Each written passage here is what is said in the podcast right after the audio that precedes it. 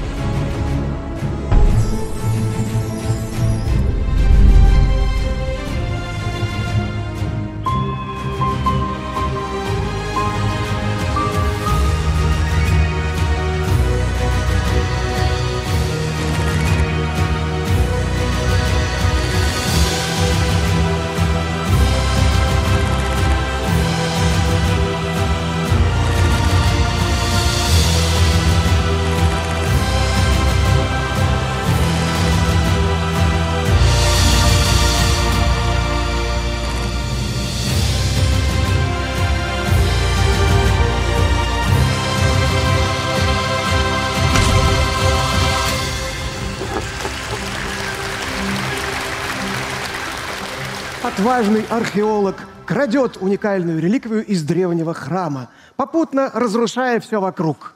Инопланетяне строят пирамиды с помощью рабов и мамонтов посреди вечно зеленой Сахары. Все это так живо и красочно на киноэкране, а в школьном учебнике все так блекло, прозаично, скучно. Вот если бы совместить яркость приключенческого кино с научной достоверностью. Эх, мечты, ведь нет такого кино. Зато есть наш форум, где мы можем соединить нашу любовь к археологии, палеонтологии и кинематографу. Сегодня со сцены Большого зала университета МИСИС будут звучать выступления о том, что мы знаем о прошлом благодаря современной науке и в чем мы искренне заблуждаемся в диапазоне от кембрийского взрыва до берестяных грамот. Качественные интеллектуальные блюда приготовили для нас – спикеры форума. Среди них и завсегдатые наших форумов, и новые яркие лица. И нельзя взять просто так и не выбрать самого вредного оппонента.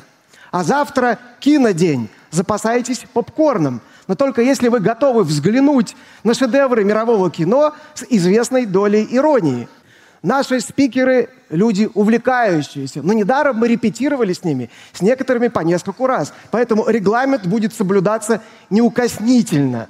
И обязательный атрибут наших форумов – призы за лучшие вопросы. Спасибо за них издательствам Alpina Nonfiction, Питер, Корпус, Яуза и Центру Архе.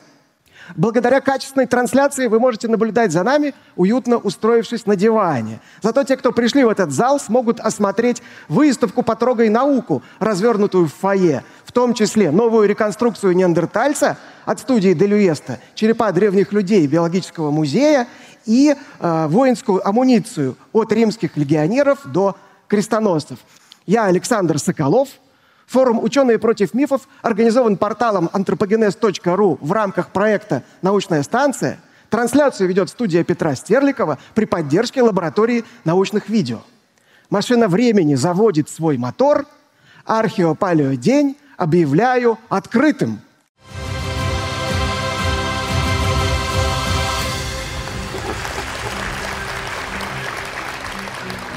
Кто из нас избежал заражения каким-нибудь лженаучным вирусом?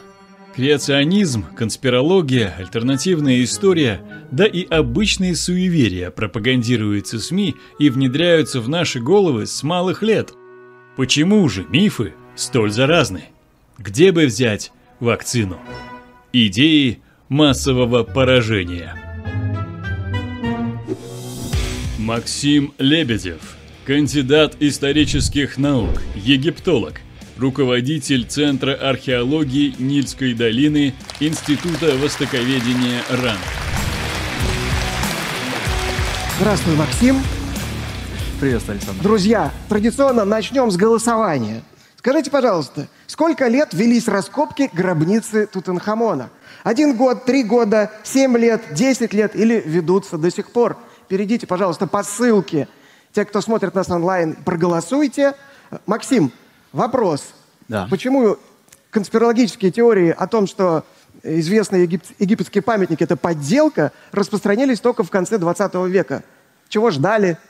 Чего тянули? Ну, вообще, действительно, конспирологические теории, они стали особенно популярны э, в уже наше время, в эпоху постмодерна. Мне кажется, что до египетской археологии, вообще до археологии в целом, конспирологи добрались относительно поздно, просто потому, что были другие, более такие насущные, интересные темы, вроде каких-нибудь политических убийств, там, Кеннеди, да, или технологических достижений, первый человек в космосе, или э, полет э, на Луну высадка на Луну.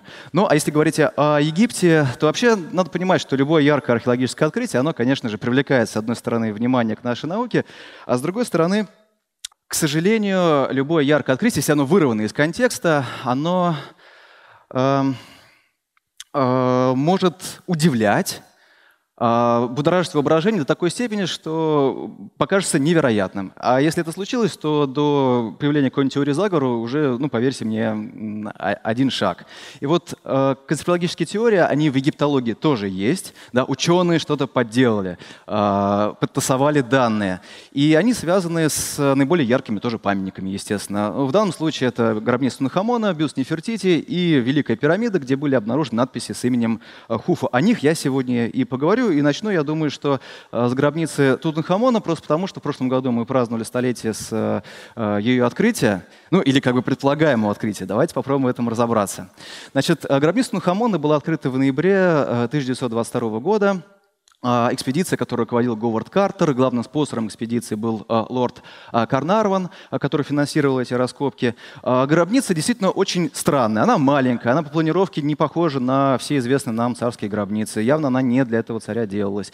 Тот погребальный инвентарь, который был найден, тоже был собран с миру по нитке. Там явно были вещи из гробниц, ну, которые предназначались для погребений более ранних царей, сразу нескольких и, возможно, цариц. А, мумия царя очень плохо сохранилась и была замумифицирована явно в спешке. В общем, все говорило о том, что комплекс э, готовился ну, в попыхах. А, да, вот археологам хорошо известно, что не бывает двух совершенно одинаковых гробниц, двух одинаковых археологических комплексов, а, но это, возможно, не всегда понятно обывателю. То есть то, что кажется странностями, на самом деле является особенностями данного комплекса. Но, естественно, обывателю это, обывателю это кажется странностями, и, соответственно, вызывает удивление, от удивления до, соответственно, конспирологической теории, как я уже говорил, один шаг. И интересно, что да, первые конспирологические теории относительно гробницы Нухамона, они появляются на рубеже 20-21 веков. Э, перед веком был один из наших, э, значит, наших людей, Константин Смирнов, который публиковал в журнале «Техника молодежи» в 1998 году такую статью «Не придется ли закрывать открытие гробницы Нухамона?». В общем, основное его положение следующее. Говард Картер, он великий злодей и махинатор от науки. А почему? Потому что, действительно, начав раскопки в долине Царе в 1914 году, он обнаружил эту маленькую гробничку. Там ничего не было, она была полностью разграблена, никому, непонятно кому принадлежала. А, и он решил э, сфальсифицировать великое открытие. Заказал у каких-то местных, э, значит, шабашников а, производство всех этих вот великих э, древностей якобы, и потом на протяжении раскопок ввозил их, причем совершенно наглым образом, вот в ящиках, которые предназначались для вывоза предметов, они якобы были пустые, на самом деле он заполнял их находками, привозил, на место расставлял, фотографировал, как бы таким образом легализовывал, и после этого вывозил уже обратно, а, обратно передавал службу, службу древностей. Ну а всех, кто догадывался об этих махинациях, а, он а, убил совершенно жестоким образом. Ну, либо им помогали египетские спецслужбы, понятно, потому что Египет тоже согласно конспирологической теории, был заинтересован. А, естественно, открытие гробницы Тутанхамона породило очередную волну египтомании, а, в чем Египет был крайне а, заинтересован. Но это была статья, да, а в начале, а вот в 2001 году появляется уже настоящая такая полноценная монография Джеральда О'Фаррелла, которую довольно быстро заметили и перевели на русский язык. Она появилась на нашем книжном рынке. В 2010 году вышла книга «Великая мистификация» этого автора. А, он пошел дальше. Значит, э, Джерард Фаррелл, он у нас капиталист, и, соответственно, во главу угла поставил деньги, естественно. И э, лорд Карнарван, который был несчастной жертвой э, махинатора Говарда Картера, превращается в сообщника, мол, они вместе договорились. А, якобы еще до начала официальных раскопок гробница Нухамона была обнаружена, настоящая, древняя, с большим количеством а, древних памятников. Эту находку сделали семейство Абдер Расулов, ее представители. Это знаменитое семейство, которое до сих пор в значительной степени держит такой вот, а, значит, археологические работы на, на западе ФИФ. И они связались с Говардом Катером, которого они хорошо знали по торговле древностями. И Говард Картер сказал, ребята, я знаю, как все это легализовать.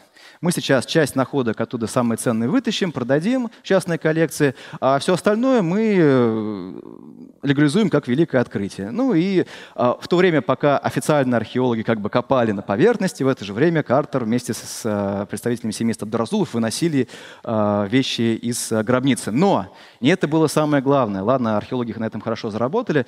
Самое главное было в том, что в гробнице, как выяснил О'Фаррелл, были обнаружены тайные папирусы, которые вообще переворачивали наше представление о человеческой истории. И там рассказывал, в частности, о том, что Эхнатон, знаменитый царь-реформатор, муж Нефертити, был Моисеем, и одновременно Эдипом, вот, ну а, соответственно, Тунхамон был Иисусом. И эту тайну нужно было обязательно сберечь, ну и тем более египтяне не были заинтересованы в том, чтобы она была раскрыта, потому что как это так?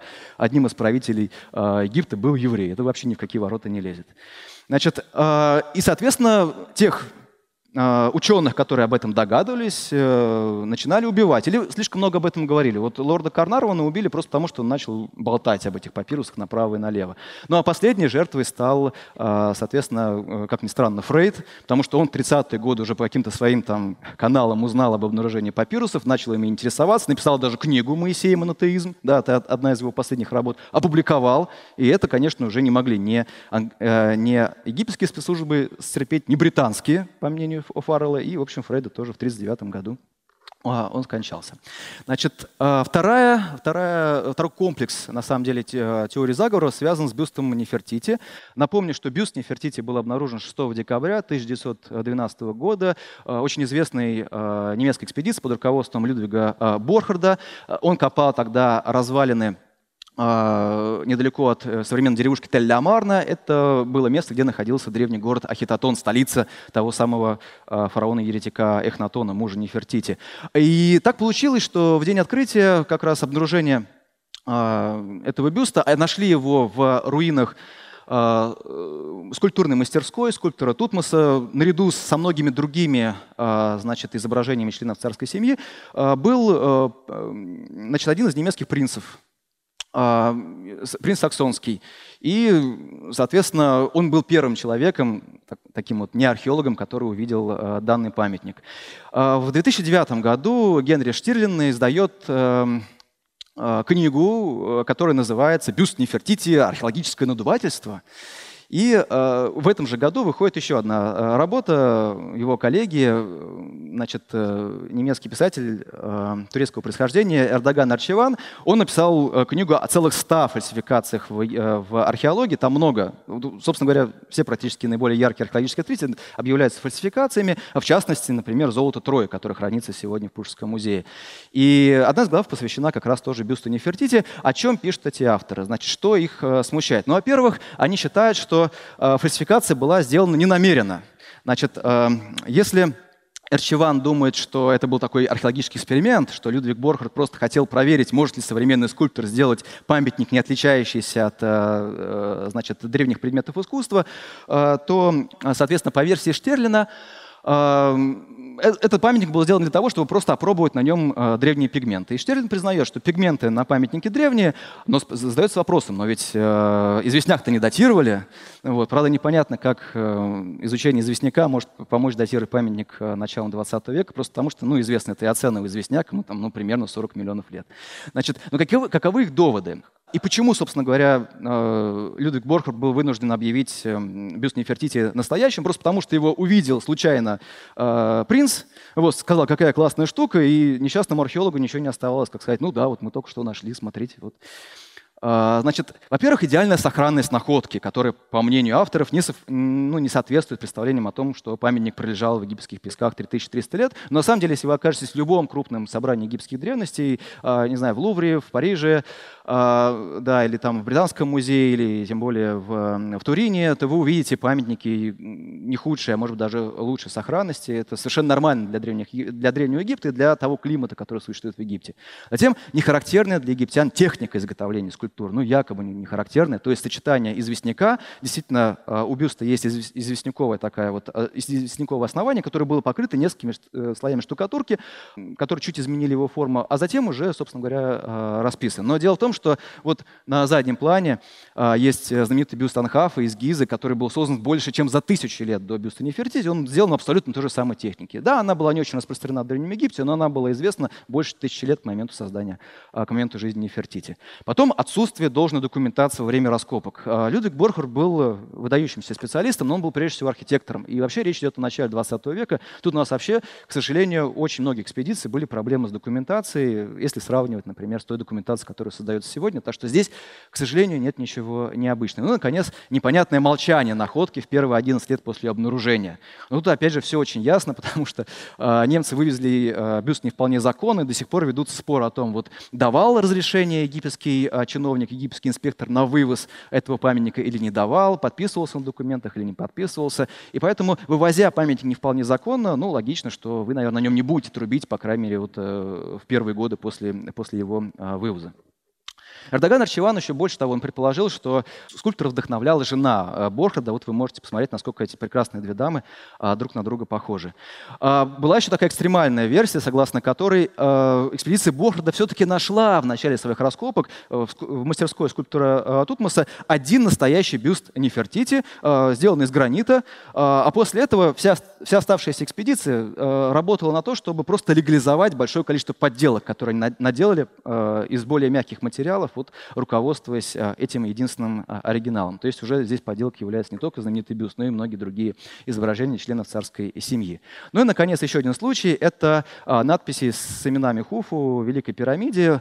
Значит, был такой британский исследователь Говард Вайс, британский военный, который в 1837 году начал раскопки в Гизе. Ну как раскопки? Он был несколько ограничен во времени и в средствах, которые у него были. Поэтому он э, часто, ну, несколько раз использовал а, такие направленные взрывы пороха для того, чтобы ну, как-то активизировать а, свои работы. В общем, подходил к раскопкам без, ложных, без ложного формализма, как бы мы сегодня сказали. И, а, значит, в результате одного из взрывов были, была обнаружена пустота, были обнаружены а, четыре новых так называемых разгрузочных камеры над э, погребальной камерой а, царя. Одна из таких камер была уже обнаружена раньше, то есть взрывали там не случайно. Она была обнаружена еще в середине XVIII века. И вот в этих четырех новых разгрузочных камерах э, были обнаружены различные пометки, сделанные красной охрой, в частности, один с надписей, которые упоминают царя а, Хуфу, а, то есть его, его имя. До этого а, пирамиду, великую пирамиду в Гизе с Хуфу или Хеопсом связывала только античная традиция, в частности, ведущая свое начало от Геродота. Значит, упоминались царские имена вполне в таком вот прозаическом контексте, но это были названия это были названия различных а, рабочих отрядов. А, ну, например, а, спутники мощной белые короны Хнумхуфу. Хнумхуф — это такое развернутое имя Хуфу. Или очистители хора Меджеду. Хор Меджеду. Хор — это, царская, э, это покровитель царской власти, египетский бог. А Меджеду — это хоровое имя царя. Это хоровое имя, это имя, дававшееся царю в честь, собственно говоря, этого а, бога Хора. А, это одно из первых имен, которое вообще появилось у древнеегипетских царей. Значит, да, и еще такая любопытная особенность, что вот вы видите египетские, э, имена египетских царей, они выписываются в таких вот э, картушах, это такие а, овальные знаки, да. А хоровое имя Меджеду, оно выписано без а, картуша, оно слева тут у нас находится. А, к временам э, раскопок в Гизе Вайса считалось, что все египетские, имена египетских царей выписываются в картушах, и поэтому непонятно, как он мог скопировать э, э, имя египетского царя, которое, во-первых, было неизвестно, во-вторых, еще и без этого опознавательного как бы знака. Ну, почему подделка? Да? Значит, доводы следующие. Впервые о том, что вот эти надписи подделанные, эта идея была высказана Захарией Сичином, американский а, значит, экономист а, такого азербайджанского происхождения в своей книге а, лестница в небо. Он пишет о том, что это подделка 19 века. А, Говард Картер, э, фу, Вайс хотел прославиться и, соответственно, а, не имея каких-то ярких результатов, решил прославиться тем, что он точно свяжет э, Великую пирамиду с э, именем египетского правителя Хуфу. Но а в 2016 году появляется монография Скотта Крайтона, который уже суммировал большинство данных конспирологов, которые к этому времени были собраны. И вот каковы доводы Крайтона – озвученного в его книге. Значит, во-первых, найденной ранее первой разгрузочной камере, вот той, которую еще нашли в 18 веке, в первой, никаких надписей нет. А вот в найденных Вайсом а, камерах они почему-то есть. Как так? Ну, на самом деле, в Великой пирамиде, естественно, много помещений. Далеко не во всех, естественно, есть э, пометки рабочих, вот этих э, строительных э, небольших отрядов. Но, тем не менее, они есть не только в разгрузочных камерах, они есть и, например, в так называемой вентиляционной шахте, одной из них, которая э, ведет из э, а, погребальной камеры царицы, ну, это условное название, да, есть на внешних блоках пометки. Э, во множестве других гробниц в пирамидах Древнего Царства они есть. Я вот копал с итальянской экспедиции в Бугуробе, там эти пометки постоянно встречаются в огромном количестве. Значит, это, в этом нет ничего необычного. Затем в своих дневниковых записях по горячим следам Вайс не сразу упоминает об обнаружении надписей с именами царя, но опять же нужно понимать, что речь идет о первой половине XIX века. А, хорошо, что вообще упомянул. Затем в одной из дневниковых записей Вайса якобы содержится указание его помощникам написать имя Хуфу. Но тут а, я смотрел эти дневниковые записи, там настолько этот э, почерк сложно читаемый, что то, что можно предложить за предлог «ту», и там как бы такой глагол якобы «написать», а, точнее, а, нарисовать, может быть, нарисованные, это может быть другая глагольная форма. А, в общем, очень зыбкое основание. И, наконец, ни на одну из надписей не накапал древний раствор, который использовался для закрытия щелей между блоками. Но действительно, если, их, если надписи донесли до того, как блоки установили, то, а потом между блоками еще забили там раствора, то этот раствор, по идее, должен был, был накапать. Но на самом деле там вообще этого раствора очень мало. И я вот говорю, копал в Абугуробе, там десятки надписей были обнаружены, и ни одна одна из них не была тоже залитым раствором. Ну, работали египтяне аккуратно, что ты делаешь, что скажешь. Ну, конец, некоторые полиграфические соображения, сейчас нет времени на них останавливаться, они для современного египтолога кажутся ну, совершенно детскими. А, и самое главное, как отвечает а, Вайс на поставленный вопрос э, египтологов, собственно говоря, как он мог скопировать, а, написать имя, которое было неизвестно, да еще и без картуши. Ну и здесь, э, значит, конспирологи э, используют свое любимое оружие, то есть выдвигают предположения, которые невозможно совершенно опровергнуть. И, собственно говоря, в основе любой конспирологической теории лежит обязательно такое, такое предположение. В данном случае Крейг пишет о том, что ну, наверное, экспедиция Вайса нашла какой-то древний папирус, где действительно были написаны имена вот этих вот рабочих отрядов. Он толком не понимал, что там написано, он просто сказал своим людям скопировать вот то, что написано на этом папирусе. И в том числе так получилось, что они скопировали ранее неизвестное э, имя Хуфу э, без картуша. Э, на вопрос, а ну где этот папирус? Ну как, он исчез или его уничтожили? Это же как бы, это же был заговор. Естественно, после этого э, следы должны э, почищаться. Э, и на этом примере и на предыдущих примерах можно видеть, что Борьба с любой такой конспирологической теорией, это как борьба с лирнейской гидрой. То есть вы отрубаете одну голову, вы можете э, любую конспирологическую теорию, как луковицу, разбирать, там, до бесконечности снимать эту шелуху, все равно в, э, э, в середине будет стержень самый главный. Это какое-то э, не, принципиально неопровержимое э, предположение. Ну вот, э, например, в случае с гробницей Хамона, как Картер туда проник и начал оттуда выносить вещи а, раньше официального открытия? Ну, потому что гробница Тунхамона э, связана с системой тайных переходов с другими царскими гробницами. Где эта система тайных переходов подземных? Ну, она не найдена или скрывается египетским правительством. Поэтому э, предположение, которое невозможно опровергнуть. Или предположение о том, что современный скульптор мог сделать э, значит, бюст Нефертити, который невозможно отличить от э, древнего памятника. Ну, раз невозможно отличить, то как мы мы это можем опровергнуть. Да, ну и в данном случае с этим папирусом.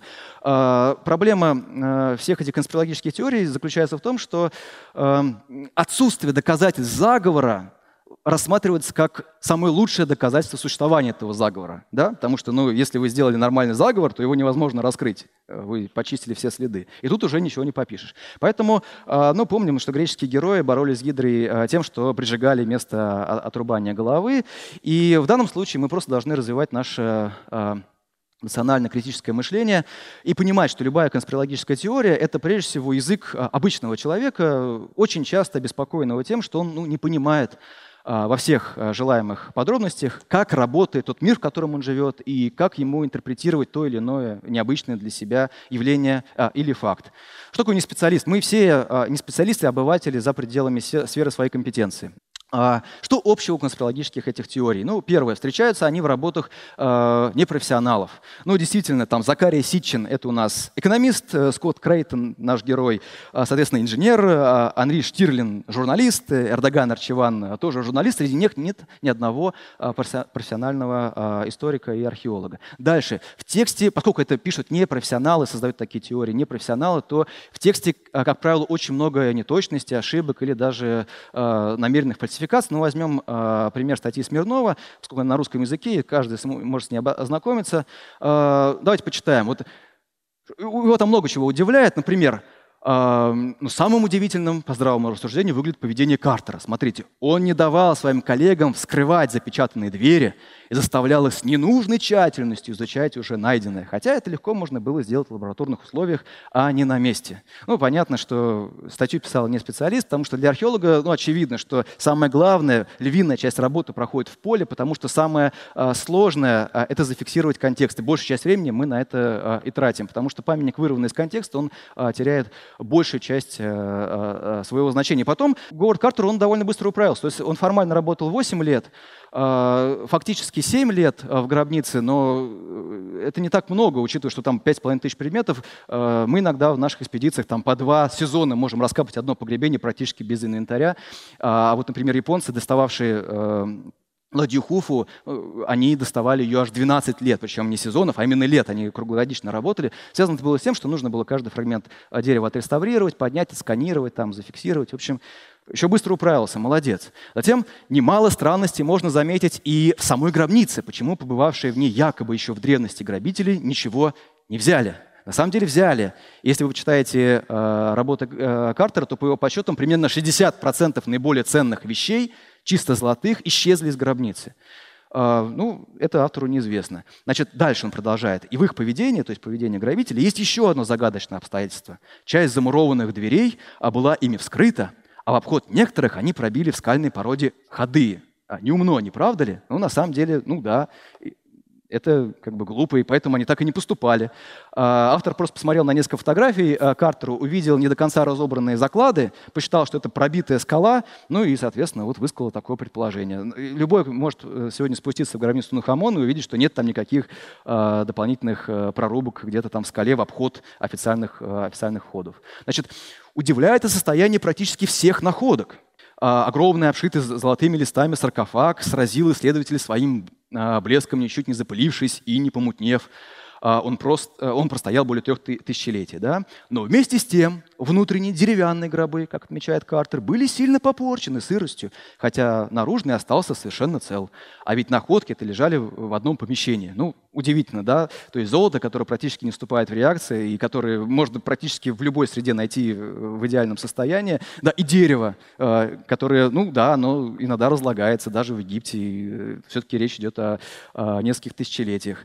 Э, вот такой вот капитан очевидность. Ну, удивляет, удивляет, хорошо. Значит, ну и конец, конечно же, это проклятие фараонов. Возникает вопрос, неужели никто из опытных археологов время от времени привлекавшийся к работам, не догадывался о грандиозности фальсификации. Ну, на самом деле, время от времени, вообще-то, когда он обнаружил гробницу, он сразу же разослал письма с приглашениями ведущим специалистам своего времени. Это были лучшие филолог, это был лучший историк, это был лучший археолог, лучший реставратор. И они работали э, многие, многие сезоны над, над этой гробницей. То есть не время от времени. Да?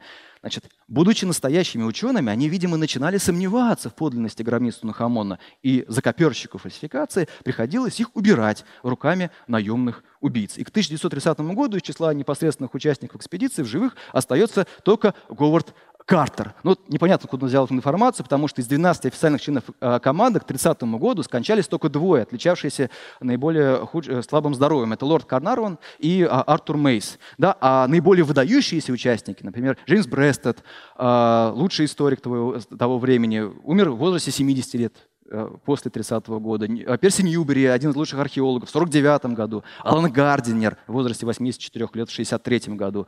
Э, филолог, который работал над текстами гробниц Тутанхамона. Вообще непонятно, откуда взял эту информацию. Но непрофессионалу понять, что это вот неточности очень сложно, в лучшем случае неточности, да, и поэтому есть вероятность, что это будет все воспринято наверное. Ну и, наконец, последнее, то, что мне очень понравилось. Лишь малая толика сокровищ Тутанхамона хранится в Каире. А большая же часть а, за баснословные деньги была продана в известнейший музей мира, принеся Египту миллионы. Вот мне хотелось бы узнать, в каком из крупных музеев мира хранится большая часть а, сокровищ Тунахамона. А, если основным условием, собственно говоря, заключения концессии после обнаружения гробницы было то, что все памятники остаются на территории, Египта, они сегодня практически все, за редким исключением, хранятся в Каире. Ну и последнее, да, что общего конспирологической теории, два пункта мы, мы разобрали, это злая воля ученого. Это еще один такой звоночек, который должен должен вас э, насторожить. Значит, э, самое главное то, что, конечно, непрофессионалы пишут.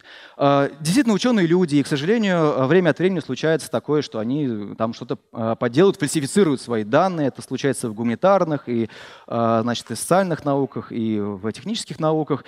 Ну вот из ярких таких примеров значит, недавнего прошлого Шиничи Фуджимура, японский это не профессиональный археолог, это любитель, Э, который закапывал памятники, политические памятники, каменные орудия в более ранние контексты, таким образом как бы пытаясь удревнить историю своей любимой э, Японии. Но он был выведен на чистую воду как раз э, профессиональными археологами. Другой, более грустный случай, это Джеймс Меллар, судя по всему. Он действительно это был выдающийся исследователь уровня там, того же самого Картера. Он прославился тем, что нашел и копал городище Читал-Хьююк в Турции, одно из важнейших неолитических поселений. И он, судя по всему, а, это выяснилось уже после его смерти, а, подделывал или дорисовывал, по крайней мере, а, некоторые росписи, которые он якобы обнаружил во время своих раскопок. В частности, вот эта замечательная роспись, да, которая изображение одного, ну, первое изображение извержения вулкана, как считалось, как считалось раньше. А, но опять же, а, Милар тоже был выведен на чистую воду э, своими коллегами, которые разбирали, разбирали его архивы, ну и до этого уже высказывали предположение, что что-то вот, ну, какие-то уж слишком необычные эти росписи. И подытоживая, что же нужно сказать? Во-первых, э, фальсификации в академической среде э, случаются, действительно, но они крайне редки. И вот почему. Ученые прекрасно знают, что в науке э, ну, есть защитные механизмы. Это очень конкурентная среда, где каждый специалист стремится ну, пойти дальше своих коллег, скажем так, а, а заодно найти какие-то несостыковки значит, в гипотезах, которые ранее высказывались. Поэтому если вы фальсифицируете свои данные, будьте уверены, что когда-нибудь эта фальсификация выплывет, потому что ваши данные начнут противоречить новым данным, которые будут накапливаться в науке. А, это еще хороший вариант. Да? Значит, эм, если ученые находят какие-то несостыковки в работах своих э, коллег, они об этом сразу же и часто там, с радостью на самом деле сообщают. В общем, очень конкурентная среда. Все борются э, значит, за славу и финансирование. Дальше. В египетской археологии а пока каких-то серьезных фальсификаций данных э, ученые не выявили. А, но будьте уверены, если а, это случится, тем более с такими яркими памятниками, о которых сегодня шла речь, гробница Нухамона, бюст Нефертити, а, то, естественно, об этом сразу же будет написана статья в рецензируемом журнале. И это регулярно случается, а, например, с музейными памятниками. Э, каждый год египтологи обнаруживают в музейных коллекциях подделки. Э, делались они, правда, не археологами, а, как правило, какими-нибудь там продавцами древностями, чтобы заработать. Да, это совершенно обычная история. И вот недавно в Пушкинском музее тоже наши замечательные коллеги выяснили, что небольшой гробик, который экспонирует экспонировался долгое время а, в, а, в египетском зале, а, якобы уникальный такой детский гробик Таракотов, он является подделкой 19 века. И об этом совершенно не, не зазорно, естественно, сказать. Наоборот, это была классная статья, э, привлекшая большое внимание. Вот. Поэтому, если вы видите какой-то скандальный заголовок, да, разоблачительный, в статье, в посте, там, в книге об археологических памятниках, а автором является не специалист в данной области, это очень важно, потому что какой-нибудь физик, там, доктор э, наук, профессор, пишущий об истории или лингвистике, он тоже не специалист. Да, он такой же обыватель, как и, как и мы с вами. А, то проходите мимо, это просто не стоит вашего внимания. А вот ученым а на такие работы действительно стоит обращать внимание, потому что э, мысли конспирологов и их публикации указывают на те темы, которые еще недостаточно разъяснены, недостаточно понятны, вызывают еще слишком много удивления. Это, конечно, хорошее поле для нашей работы. Спасибо большое. А сейчас, Максим, вы вот только что призывали доверять только профессионалам, поэтому готовьтесь держать ответ перед профессионалом. Готовы ли вы ответить за свои слова? На сцене вредный оппонент. Итак, Василий Новиков, кандидат исторических наук, доцент Межамериканского центра РГГУ, руководитель археологического отряда Объединенной Гнездовской экспедиции. Завтра будет здесь сам в роли докладчика, а сейчас пока разминается. Завтра будет шляпа, а сейчас без шляпы. Десять минут. А, Максим, ну, а, во-первых, спасибо за доклад. И как профессионал профессионалу мне достаточно сложно было обойти вашу а, концепцию, чтобы все-таки задать неудобные вопросики. Вот вы сами справедливо сказали, что в настоящее время какое-то количество фальсификата особенно в музейных коллекциях появляется. А, безусловно, для понимающих людей там подделывать мумии, бум которых подделок пришелся там 20 век, когда вывозили, это ну, бессмысленное мероприятие. То есть есть анализы, все это вводится на чистую воду. Подделывать какие-то яркие предметы, ну, тоже уже, наверное, очень быстро все распознается. Но, тем не менее, на музейных коллекциях, которые были собраны не самыми удобными методами, не самой хорошей методикой там, с 19-го, там, начала 20-го, середины 20 века сформировалась общая концепция представления о египетской цивилизации. А, эти фальсификаты вылезают. Вылезают они редко. Вам не кажется, что та теория, которую вы выстраиваете в целом сами, базируясь на некорректно изъятых предметах, несовершенной методике, о которой вы сами говорили, это достаточно основательная база. И что мы в большей степени, вы верите в большей степени на слово людям и вот этим ярким открытиям, которые на самом деле произошли-то достаточно давно от нас. И все самые яркие, такие грандиозные открытия в египетской археологии уже случились. Ну, Картер сейчас вот два года назад ничего нового не нашел, да, то есть нет нового пока Картера, который открыл новую гробницу Тутанхамона и так далее. А, мы верим им на слово? Вы вообще как опираетесь на эту базу? Мы, естественно, не верим им на слово. Мы э, доверяем э, данным этих ученых до тех пор, пока они не входят в противоречие с новыми, полученными уже современными учеными данными. Если вдруг оказывается, что, например, ста- статистика перестает работать и ломается на конкретном каком-то там открытии или конкретном памятнике, он, естественно, привлекает дополнительное внимание, да, пристальное. Его могут уже изучать там использованием каких-то естественно-научных методов, чтобы выяснить, что это действительно не, не подделка, да, это действительно... Да, но это может ломать определенным образом теорию. Вам не кажется, что в этой ситуации научному сообществу проще эту историю немножко спускать на тормоза, чтобы глобально не менять общую концепцию. Вы не сталкивались с такой историей? То есть вы вот есть там набор предметов, которые э, в целом укладываются в общую ваше представление о том, что вы хотите транслировать. Вы написали книги об этом, э, выпустили уже статьи, прошло много времени.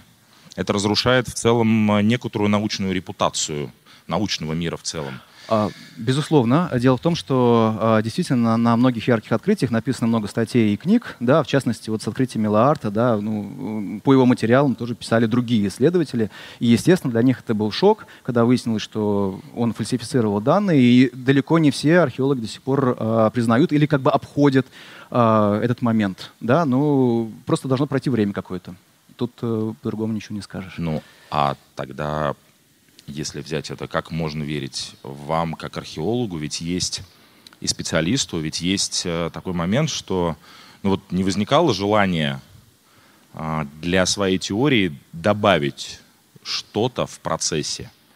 Э, проверить достаточно сложно. Как обыватель, человек со стороны, не может же он приехать э, на раскопки в Египет и посмотреть, как методично вы работаете. Не, было ли у вас желания такого? Вы сами с этим не сталкивались? Вот добавить что-то для обоснования собственной теории. А добавить что-то для обоснования собственной теории, естественно, нет, потому что это, ну, это противоречит вообще важнейшим принципам э, науки, да, потому что мы э, пытаемся найти истину, да, а не, придум... а не придумать эту истину. Но вот что касается вот этого случая с Миллардом, опять же вернусь, э, просто его данные теперь не используются в новых работах. Да, но люди, которые написали уже по этому поводу статьи, э, ну, они просто вот ну, не отзывают свои материалы, ну, потому что все люди в значительной степени, да. А, вот э, анализируя поведение коллег э, и там э, свое, если я найду, такое иногда случалось, мы нашли на, надпись, которая была сделана э, в 19 веке, которая копировала древнеегипетские иероглифы. И когда выяснилось, что это была надпись, сделанная одним из художников э, экспедиции Шампальона, я с радостью об этом две статьи написал. То есть э, мне показалась классная такая тема, которая будет многим интересно. И то же самое случается вот регулярно, как я уже говорил, с памятниками а, памятниками а, в музейных коллекциях. Иногда вот бывают такие вот, когда вы ну, как бы фальсифицируете данные, э, то есть это громко сейчас будет сказано, да, иногда вы стрелочку неправильно положили на север, да, и вы в фотошопе ее, э, ее повернете, да, но это восстановление как бы данных. Ну, такое иногда случается. Или у вас криво стоит, вы ее в фотошопе поправляете, чтобы она вертикально была. А я думаю, с таким э, каждый... Или там тапочки э, на краю раскопа убираете, заделываете его тоже в фотошопе. Но вот на таком уровне это случается, да. Ну, при всем при этом, а, вы сами привели пример вот японского исследователя, да, а, нельзя же обвинить его в том, что у него не была какая-то внутренняя этика, которой он придерживался, когда фальсифицировал данные, удревняя там культурный слой, объекты и все остальное. То есть он совершенно очевидно, фамилия это такая достаточно громкая, он в научном мире очень хорошо известен. Это бросило большую тень на в целом на научный мир, на репутацию подобного рода вещи, мы же не можем быть уверены, что вот конкретно этот человек не сломался под э, какими-то внутренними обстоятельствами. Ведь как вот один мой знакомый, очень хороший друг, говорит, что тщеславие ученых — это самый их большой грех. Все ученые, археологи, крайне тщеславные люди. Им, а им хочется всегда, и кто говорит обратно, я думаю, лукавит, совершить некое открытие или доказать какую-то теорию. Он же тоже руководствовался чем-то хорошим. Но по факту а, ему все верили, вывели его на чистую воду действительно его же коллеги, но мы как люди со стороны, то есть, ну, я, предположим, не со стороны, но вот люди там в зале, они как могут верить, верить одному человеку а, и проверить данные, что вот он все-таки является, и то, что он говорит, это правда. Угу. Мы же не можем быть уверены, получается, на 100% в том, что мы делаем. А, безусловно, опять же, как я говорил, все, все мы люди, и человек слаб, и мы не можем исключать, что среди ученых а, есть люди, которые а, могут а, при, прийти к мысли о том, что вот чего-то им не хватает, а жизнь уже заканчивается, да, там осталось активной научной жизни там 5-10 лет, да. Ну, ладно, я это же так, я уверен, что так оно и есть. Да? Я возьму, поделаю еще несколько, ну, какие-то там данные, э, или проведу не 10 экспериментов, а 5, но скажу, что провел э, 5 экспериментов, 10 экспериментов, для 5 оставшихся я еще эти данные придумаю. Э, что тоже регулярно случается, естественно, в научных э, работах, иногда, к сожалению. Э, но тут, мне кажется, важно, что э, речь идет не о доверии к конкретным людям, а о доверии к системе. Э, система характеризует то, каким образом она э, реагирует на ошибки. И вот э, что в случае с Фуджимурой, что в случае с Милоартом, что в случае там с памятниками в музейных коллекциях, все они вскрываются профессионалами, то есть э, учеными. Да? И это то, каким образом наш, э, наша система да, реагирует, как наш организм реагирует э, вот, на, на угрозу извне, потому что это действительно угроза. Да? Если мы не будем с этим бороться, как лимфоциты, то в конце концов этот вирус нас уничтожит. Спасибо. Спасибо. Спасибо, Василий. Ну, наверное, сначала мы посмотрим на результаты голосования. А, тут и, на самом и деле... Все считают, что до сих пор, я так понимаю, копают до сих пор. На самом деле вопрос был с подвохом, потому что формально там велись раскопки 8 лет, но один год фактически был пропущен, там гробница была закрыта из-за конфликта раскопщиков с э, египетским правительством, вот, поэтому 7 вроде как лет. При этом в последние работы уже завершились по реставрации в 1932 году, то есть как бы через 10 лет. А, ну и гробницу Нахамон действительно продолжают изучать до сих пор. Там вот недавно было исследование росписей а, и химического состава. Вот, э, пару лет назад э, были геофизические исследования, которые пытались выяснить, есть там какие-то еще дополнительные помещения в гробнице или нет. Ну, она действительно кажется очень маленькой, вот подозрительно маленькой. В общем, исследования продолжаются. Но вот именно раскопки — это либо 7, либо 8 лет, в зависимости от того, считаем это пропущенный год или не считаем. Так, давайте теперь оценим э, Василия Новикова, каким он, насколько он был вреден. Пожалуйста, друзья, перейдите по ссылке и проголосуйте. А у нас видео вопрос. Эксперт, приславший вопрос, Дэвид Миано, PhD, историк, автор канала World of Antiquity из Соединенных Штатов. Включите, пожалуйста, видео вопрос. Привет, это Дэвид Миано, канал World of Antiquity.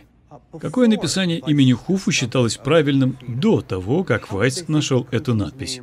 И есть ли какие-то доказательства этому? Прошу. А, ну, мы с вами тут договорились в рамках нашей конспирологической теории, и у меня есть еще один слайд, чтобы про, про... если можно, вы включить еще раз мою презентацию. Да, а, соответственно, а, вверху есть э, картуши с именем Хуфу, Хнум Хуфу и Хуфу, они были известны э, еще в 30-х годах 19 века и были опубликованы, то есть э, эти имена Васю должны были быть известны, они были найдены в Восточной пустыне, ну и, соответственно, вот эти имена, он, он их мог формально, наверное, если бы у него была такая задача, он мог их написать. Кстати, интересно, что Хуфу, ну, с египетского это можно перевести как «он защищает меня», как защитник, вот такой аналог имени Александр э, уже в, на, в нашей культуре. Значит, но что касается хорового имени, вот этого Меджеду, который внизу, э, оно, во-первых, не было известно, во-вторых, я говорил, оно выписывалось не в картуш, потому что это самое раннее имя египетского царя. Вот картуш тогда еще просто-напросто не появилось, э, вот, и о его существовании он, в принципе, никак э, знать не мог. Оно до 1837 года нигде не было опубликовано, нигде о нем не сообщалось. Так, хорошо. Его не могли даже опознать без э, картуши. Наш зритель Карл Август Аванти прислал вопрос. Рынок красивых мумий в красивых саркофагах XIX века пополнил музейные коллекции подделками. Не является ли теория египетского заговора обывательской интерпретацией новостей об обнаружении сомнительных экспонатов? Э, мне кажется, да, что это один из источников э, вот, эм, появления э, таких теорий уже там, на рубеже 20-21 веков. И не только, естественно, египетских памятников, есть другие, более яркие случаи, которые в стране известны. Там золото скифов, которое подделывалось эм, там, в начале 20 века или там, в 19 веке. Ну, в общем, да, наверное, это такой очень важный источник, потому что люди видят новость, да, в музейной коллекции обнаружена подделка.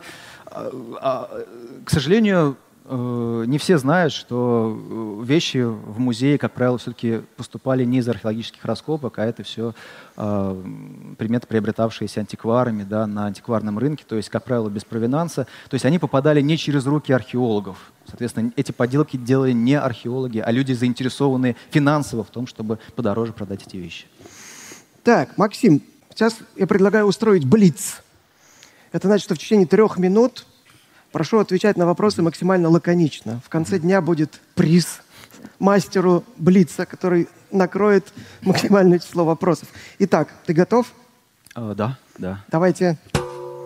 Известно ли что-нибудь о дате открытия Большого египетского музея в Каире? Uh, пока нет. А возможно ли подделать пирамиды?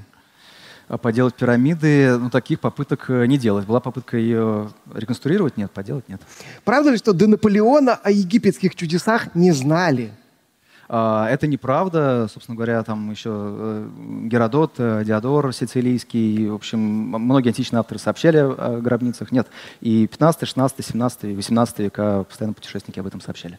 Есть ли шанс сохранить культурное наследие Египта в уже открытых храмах или единственная возможность срочная цифровизация? Э, шанс есть. В Египте больше, чем э, на территории Судана, но цифровизация это очень важно. Действительно, создание трехмерных моделей, чем египтяне и иностранцы сейчас занимаются. Как доказать человеку, что египтяне построили пирамиды без помощи внеземных цивилизаций? Э, нужно сначала доказать, что есть внеземные цивилизации. Потом будем говорить. Раз пирамиды такая устойчивая конструкция, почему так мало сохранилось пирамид в мире? Э, в, Егип... Э, в Египте сохранилось э, больше 119, там, по 119 или что-то в этом роде. В Судане еще больше пирамид, так что ну, немало. А сейчас археологи что-то скрывают? Сейчас археологи скрывают, сколько алкоголя они провозят в Египет и в Судан.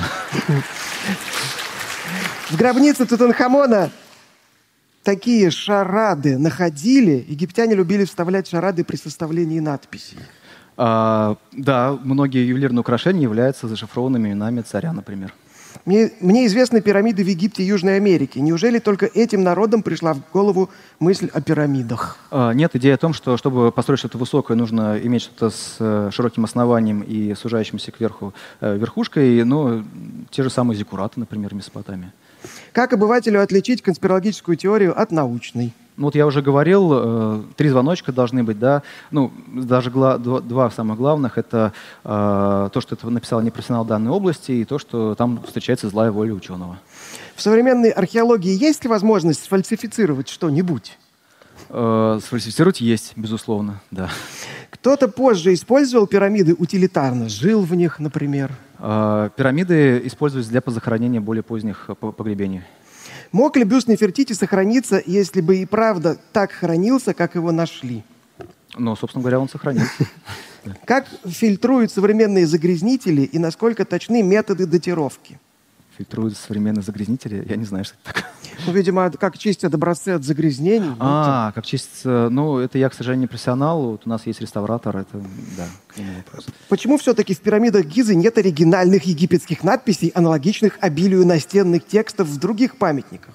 А, потому что они появляются позднее, уже при пятой династии. Но есть строительные надписи, о которых сегодня шла речь. Так.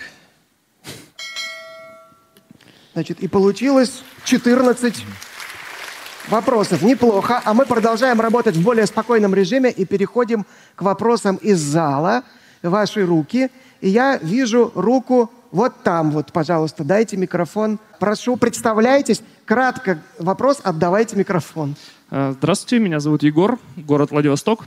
Вопрос следующий. В Египте очень много работают ученых, специалистов и реставраторов. Когда приезжаешь, смотришь на наши храмы в некоторых областях, особенно домонгольские, то они грустно выглядят. А в Египте, наоборот, слишком хорошо. Вот ты приезжаешь для того, чтобы посмотреть на оригинальные там, развалины, например, и руины и так далее. Как вы считаете, где грань этой реставрации? Потому что часто гиды даже не сообщают, какая колонна отреставрирована, а какая нет, и так далее. А, тут момент такой, что, во-первых, ну, даже если мы, например, возьмем Великого Сфинкса в Гизе, то там э, реставрации его велись еще с эпохи Нового Царства. И там действительно много очень разных блоков, э, разного времени, которые были положены. И порой даже сами археологи, ну, кто профессионально этим не занимается, да, не может сказать, что какого времени та или иная заделка там, э, или та, та или иная кладка у сфинкса. Э, это проблема. Современные реставраторы берут за правило обязательно отделять э, отреставрированную часть каким-то образом. Они там могут камушками приложить или керамикой, да, или сделать намеренно другого цвета, другой текстуры. Вот. Эм, например, когда реставрировали э, гробницу Нефертари, то там не полностью закрашивали э, область, а делали как бы тоненькими-тоненькими такими полосочками. То есть издалека вроде как смотрится, что полностью закрашено, подходишь поближе, видишь, что там все это из полосочек состоит, как вот плохим принтером напечатано, и понимаешь, что ага, это реставрация. Вот это правило хорошего тона, обязательно показать, что ты до, до, добавил. Вот сюда, пожалуйста, дайте микрофон. Добрый день, Максим. Ирина, Москва, спасибо огромное за интересную лекцию. У меня вопрос следующего плана. А как власти Египта современные относятся к передатировке старых находок или к верификации новых? И есть ли какое-то законодательство на эту тему, то, к чему вас принуждают и заставляют делать сейчас? А, ну вот, а, собственно говоря, никаких регулирующих документов, которые бы говорили, как это, то есть, э, что вы можете, например, критиковать или не можете критиковать своих предшественников, это, естественно, нет. Есть э, договор, который вы подписываете. В этом договоре, например, говорится о том, что вы можете проводить э, любые естественно-научные исследования только в лабораториях египетских. Вот такое ограничение, например. Да? То есть вы не можете вывести и там, сделать радиоуглеродное датирование где-то за пределами. То есть если вы хотите что-то проверить, с помощью естественно-научных методов, там, изучая изотопы, или делая радиоуглерод, или там термолюминесцентный метод использовать, да, вы должны сделать это в египетской лаборатории. Ну вот э, единственное ограничение. А там дальше это уже ступ... работает наука. Вопрос от Светланы Филимоновой из Петербурга. Расскажите, пожалуйста, как так вышло, что Хуфу стал Хеопсом? А то эти преобразования египетских имен здорово путают. А, Хеопс — это грецизированная просто форма, да. То есть э, как э, Минкора стал э, Микерином. Вот. Ну, Хафра Хефреном. Да, а у нас э, э, Лейден становится Лейденом, вот, и, или Лондон становится Лондоном. Ну, вот так вот. Пари становится Парижем почему-то. Греки просто переиначили. Да. Так, э, вот можно в первый ряд микрофон дать, э, пожалуйста. Э, здравствуйте, я Максим из Фрязина. У меня такой вопрос. А насколько картуш был э, обязателен. То есть, допустим, может, его требовалось писать только в э, официальных документах или там не написал картуш, все, секирбашка. Ага. Ну, дело в том, что а, просто царская а, те, а, титулатура, точнее не титулатура, а вот царские имена, они развивались постепенно, они появлялись не сразу, да. И, соответственно, были имена, которые выписывались обязательно в картушах, и были имена, которые могли выписываться без картуши. И вот а, тронное имя должно было выписываться в, в картуше, да. А, но картуш сам по себе, он появляется только при четвертой династии. Соответственно, все цари, которые до этого писали свои имена, они не могли вписать картуши. А что такое картуш вообще? Это такой защитный знак, который вот был связан с солнечным божеством, говорил о солярной природе царя. Вот. Ну, вот так бы я ответил на этот вопрос. Я про то, да. официально или неофициально тоже надо было писать. А, да, да, да, да, да. Соответственно, если имя подразумевало написание в картуше, то его должны были писать в картуше, и там даже в каких-нибудь юридических документах, там, папирусных каких-нибудь э, свитках тоже должны были э, это указывать. Вопрос задает еще один любопытный. А есть ли художественные фильмы, которые грамотно и притом увлекательно рассказывают о работе и этике археолога? Ну, кстати, завтра про это будет отдельный разговор, тем не менее. Ну, мне на самом деле нравится, я не помню, как на русском языке этот сериал называется, э, то ли тут Хамон, то ли тут, э, то ли как это, Картер. Ну, в общем, недавно вышел такой сериал, мини-сериал. Эм, там, в принципе, ну, так уютно э, показана работа в начале 20 века, хотя там, ну, по поводу этики, там Картер крутит роман с дочерью своего главного спонсора, чего не было на самом деле, она его побаивалась. Вот. Ну, да, так, вот на балконе там кто-то машет флагом. Это вы вопрос хотите задать или вы просто машете флагом? Либо дайте микрофон э, рядом там кому-то с огоньком. Да. У меня такой вопрос. Э, вот э, вы сказали о том, что, вот, например, нашли находки, можем проверить там методами датировки и так далее. А что, если очень талантливые мастера начинают поделывать именно контекст находки и при этом поделывать его в общенаучном, ну, как сказать, ключе? Спасибо. Угу. Вот. Ну, соответственно, если, ну, бывает такое, что вы берете, находите чернила 19 века, находите бумагу 19 века, да, и вы специалист по 19 веку, и вы хотите поделать документ. Да? А, действительно, такую подделку будет очень сложно распознать, если только она не начнет противоречить со временем каким-то другим данным, не, не начнет вызывать э, подозрения. С археологией все несколько сложнее, хотя понятно, что э, ваши, ваши коллеги будут иметь дело не с э, реальным вашим раскопом, а с той документацией, которую вы предоставите, с вашими фотографиями, чертежами, чертежами, а, там, описаниями, да, и, ну, теоретически здесь можно, э, естественно, такую, такую поделку совершить, но проблема заключается в том, что мы опять же оказываемся тогда в э, конспирологической теории, да, то есть у нас есть некое предположение, которое невозможно принципиально опровергнуть. То есть если вы говорите о том, что было, была сделана а, идеальная подделка, которую невозможно, вот в принципе невозможно, э, значит, отличить от а, настоящего памятника, то все, на этом разговор заканчивается. Да, тут это уже не наука. Ольга Окман из Нидерландов задает вопрос, как современные технологии, такие как лидар и земельно проникающий радар, видимо, георадар, повлияли на наше понимание строительства пирамид, строительства пирамид именно? Э, по поводу именно строительства пирамид, э, здесь минография, она помогла, вот, потому что были обнаружены э, новые, новые полости в пирамиде. Одна из них вот недавно подтвердили, да, туда смогли э, просунуть эндоскоп, э, камеру и посмотреть. Нашли ну, то, то, то, что было обнаружено на э, фотопластинах, в итоге подтвердилось, да, там реально э, георадар, э, насколько я могу ошибаться, но насколько мне известно, он не использовался. Вот э, лидар, соответственно, тоже для пирамид. Радар там же использовался. Использовался, да? Меланография, и там же радар, а, и там же ультразвук еще. Они ага. несколькими методами ее там... Ага, ну вот, значит, значит я не прав. И еще используется фотограмметрия, э, когда вот японские исследователи, они облетали на дроне э, Великую пирамиду и, значит, делают трехмерную модель самой пирамиды и ее верхушки для того, чтобы изучать, как это, ну, как блоки на верхушке строились.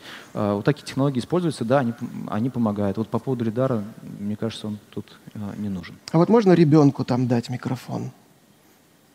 Пожалуйста, представляйся молодой человек? Э, меня зовут Сева, я из Москвы. И мой вопрос звучит так. Находят ли в Каире, ну, в Каирском музее подделки? Ну, и сейчас, в принципе. Спасибо. А, в Каирском музее реже, а, да, собственно говоря, мне таких случаев неизвестно. То есть, э, наверное, если покопаться, наверное, что-то можно найти. В основном их находят в европейских, американских коллекциях, то есть за рубежом. Почему? Потому что э, в Египет все эти находки поступали бесплатно, ну, в Каирский музей, то есть непосредственно от археологов. А вот э, когда речь заходила о продаже за большие деньги, да, то тут уже вступали в дело вот, дельцы из черного рынка, и как раз вот в коллекциях за пределами Египта такие памятники регулярно находят. Но, возможно, это еще и связано с тем, что просто там более активно ведутся такие, такого рода исследования. В Каирском музее там скорее гиды могут небылицы рассказывать уже про настоящие памятники. Я помню про стеклянный саркофаг Эхнатона. Ну да, да, да, да, да, да, да, это точно. Так, давайте дадим микрофон в тот, э, в ту сторону. А, здравствуйте, Андрей, Москва. А, хотел спросить, э, были ли найдены вот египетские письмена, обозначающие там, э, ну, которые сделали работники, которые строили пирамиды или же наоборот открывали, э, ну, условно там здесь был Вайся, mm-hmm. вот такого рода. Uh, ну, uh те надписи, которые удается, и пометки, которые удается обнаружить на блоках э, пирамид и вообще памятников того времени, например, храмов того времени, а, они, как правило, делались э, тремя категориями. Это либо э, работники в каменоломнях, которые выбивали этот блок, да, либо какие-то транспортные отряды, либо писцы, которые вот распределяли блоки туда-сюда, направо-налево. И еще архитекторы делали иногда, то есть там делали горизонтальные линии, вертикальные линии, вот с ними мы регулярно встречаемся. Вот я говорю, в Абугробе, когда работал, вот, э, в, прошлом, в прошлом сезоне это были десятки надписей этой красной, э, красной охрой. Вот. А что касается, здесь был Вася, да, такие надписи тоже есть. Как правило, они более поздние, когда вот особенно э, на памятники эпохи строительства Великих пирамид приходили люди, жившие в эпоху Нового Царства. Их эти памятники поражали, и они оставляли надписи. Действительно, там смысл вот, примерно такой. Пришел, увидел великолепное творение Джосера, поразился, нашел, нашел приятным для себя. Как-то так. Илья Кириллов спрашивает, для кого предназначалась изначально гробница Тутанхамона? Это вопрос. А вот, э, собственно говоря, Тутанхамон же правил не так мало, ну, то есть 10 лет. В принципе, цари, которые за 4, ну, правят меньше Тутанхамона, умудрялись сделать гораздо более, ну, большие гробницы. Видимо, Тутанхамон тоже себе э, делал гробницу в долине царей, но ее забрал следующий царь Эй. Он был слишком пожилой и, видимо, понимал, что он-то уже точно гробницу не успеет сделать. А для кого делалась непосредственно гробница Тутанхамона? А, большой вопрос, явно не для царя. Скорее, мы знаем, что в долине царей есть погребение частных лиц, а, сановников. Да? Вероятно, для какого-то такого сановника. Так, давайте дадим микрофон на балконе вот туда вот, где горит огонек. Большое. Меня зовут Захаров Николай, я из Якутска. И я хочу задать свой вопрос. Если мы попадем в прошлое, то какой процент всей той информации, что у нас есть, окажется правдой. А, хотелось бы мне знать, а, на самом деле, а, хотелось бы мне знать. Есть ощущение, что, возможно, не так и много. Вот. Особенно, э, когда речь заходит там, о наиболее ранних этапах египетской истории, когда у нас малый источник, просто потому что вы, вы должны понимать, что источники о Древнем Египте, они как э, с масла размазаны по бутерброду, причем в начале это очень тонкий, практически незаметный слой, и только там ко временам первых тысячелетий, там, грекам, римлянам, Клеопатре, вот он становится уже такой нормальный, толстый, э, когда можно укусить, и понял, что не зря укусил. Да? Вот. А что касается третьего тысячелетия, то, конечно, сложно. Наверняка но наука работает таким образом, что мы постоянно уточняем наши, э, э, наши знания, и там наши потомки, они будут э, менее разочарованы, чем мы. В этом я уверен. Да, Максим, тебе предстоит решить, кому за лучший вопрос достанется книга Максима Лебедева и Светланы Малых – «Страна пирамид. Новейшее открытие археологов в Египте. Издательство Питер». Есть идеи? Кому? А, мне кажется, на самом деле последний, потому что он реально сейчас стою и думаю теперь. Надо... Итак, молодой человек из Якутска. Вам достается книга Максима Лебедева. Максим, вам от нас, от форума «Ученые против мифов» традиционно набор подарков, в том числе пингвинопитек археолог от Павла Краснова из студии «Артефакт», медаль с логотипом от Андрея Гребенюка и регионально-научного спортивного центра э, города Ессентуки, металлический диплом, деревянный блокнот от волонтеров приюта «Печатники» в лице компании «Гедеколор», э, сувениры от Ген.ру и наша большая благодарность. Давайте сначала посмотрим, как оценили вредного оппонента. Ну вот, интересный собеседник Василий оказался. Спасибо. А на экране сейчас появится традиционно скетч нашей художницы Юлии Родиной. Спасибо большое. Спасибо большое, Максим. При этом красивая картинка, при этом великолепная игра актеров, а с этим мы будем делать лекции. Алексей, ну вы же врач, как вы этот дисклеймер вообще не назвали? Какой яд порекомендуете, кроме кофе, алкоголя, никотина? У вас появились вопросы. Вы с чем-то не согласны? Пишите комментарии с хэштегом постскриптум. Докладчик будет отвечать на ваши вопросы в прямом эфире на канале «Лаборатория научных видео».